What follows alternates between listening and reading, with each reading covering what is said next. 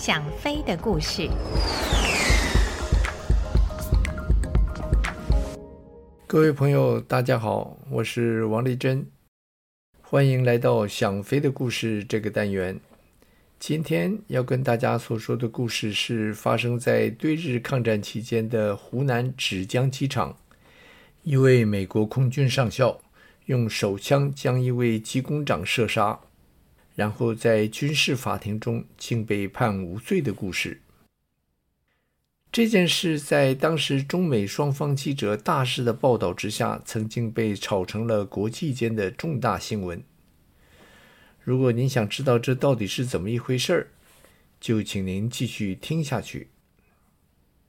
话说，一九四五年一月十八号那一天，美军第十四航空队。第十一轰炸中队的 B 二十五轻轰炸机，奉命由云南阳街出发，前往轰炸位于湖北境内的普新铁桥。中华民国空军第五大队二十九中队的乔乌鄂中尉，奉命由芷江机场率领八架 P 四十担任掩护任务。听到这里，大概会有人觉得奇怪：一个中尉就能带着八架飞机出去作战？其实那是因为当时空军的官阶编制比目前要低，中队长只是上尉。当时的二十九中队中队长叶思强上尉刚刚阵亡，副队长何汉红上尉也负伤住院，因此上级下令分队长乔乌鄂中尉暂时代理队伍。那座铁桥是位于当今湖北省的赤壁市。是粤汉铁路上的一个相当重要的战略目标。美军及中华民国空军曾经多次前往轰炸，但都没能将它彻底的摧毁。继一九四四年年底平汉铁路被日军打通之后，日军急着想趁势将粤汉铁路也一并打通，造成所谓之大陆走廊。因此，将普新铁桥炸毁，在当时来说是相当重要的一个任务。那天的天气是万里无云。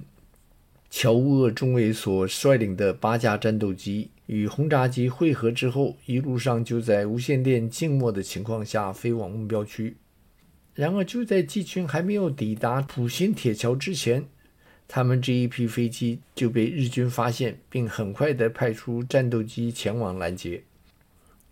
这八架 P 四十在乔乌鄂中尉的指挥下，趁着敌机还没接近之前，就先占领了高位，并利用 P 四十的优越俯冲性能，由高空俯冲而下，对日机展开了猛烈的攻击。在双方战斗机展开空战的当儿，轰炸机群也趁势进入铁桥上空，开始执行密集轰炸。顿时，铁桥上空弹云翻滚。烟雾弥漫，炸弹爆炸时所产生的空气波动，竟使在空中与敌机激战的乔乌鄂中尉都可以感觉得到。当轰炸机发出脱离目标的讯息之后，乔乌鄂中尉也下令我方战斗机群不可恋战，马上掩护轰炸机队返航。日机因为受损过重，所以并没有继续追击，在回航的路上。乔沃中队对所率领的机队做了一个简单的归寻，发现，在短短几分钟的空战时间，竟击落了日机三架，而轰炸机方面则是除了一架飞机在低空时遭到地面炮火的击伤之外，没有任何其他的损失。那架受伤的轰炸机在领队的指示下，就近前往湖南的芷江机场降落。其余的轰炸机则飞回云南阳街落地。芷江基地位于群山之中，跑道的两端都有不算低的丘陵，因此进场的时候下滑角度就必须控制得很好，否则就会有进不了场或者是落地之后冲出跑道的危险。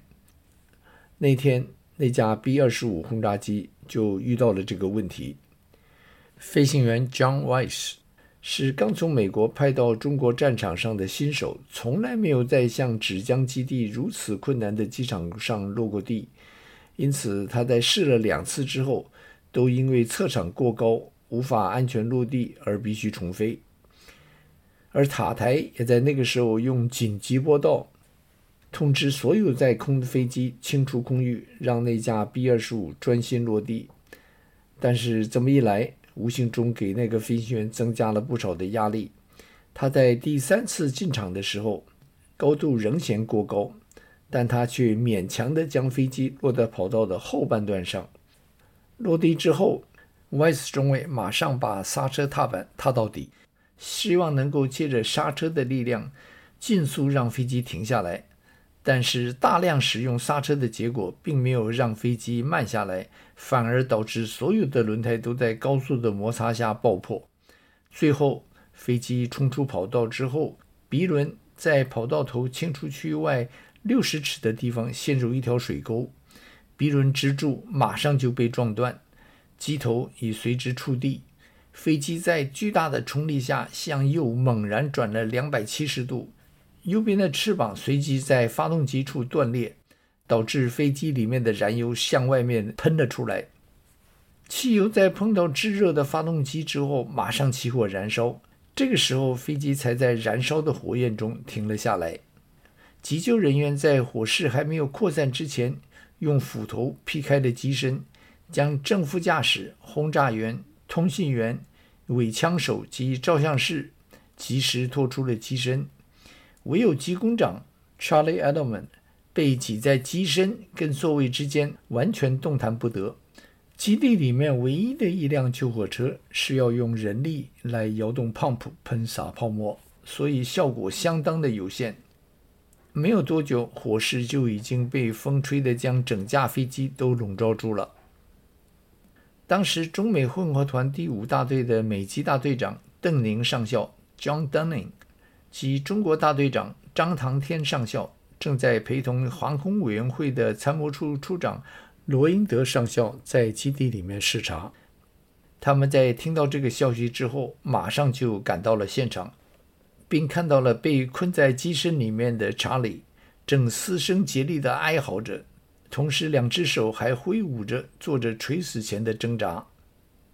围观中有人叹着气说：“Why let him suffer？”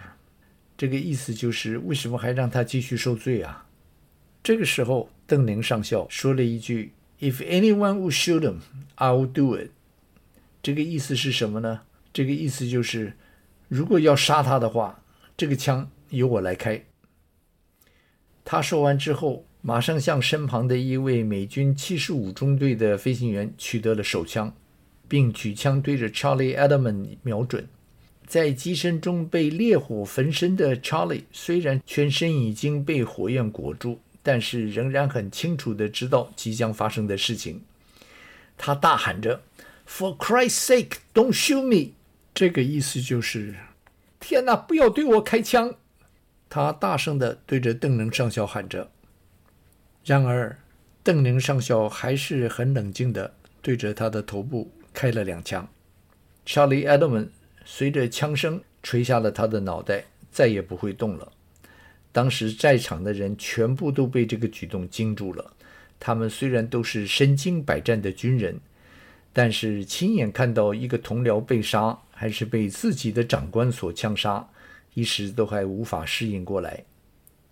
邓宁上校转身将枪还给了站在旁边的那个飞行员，同时对着大队副简单的说了一句：“把我送军法。”一个多月之后，军事法庭在一九四五年二月二十三号在昆明开庭审理这个案子。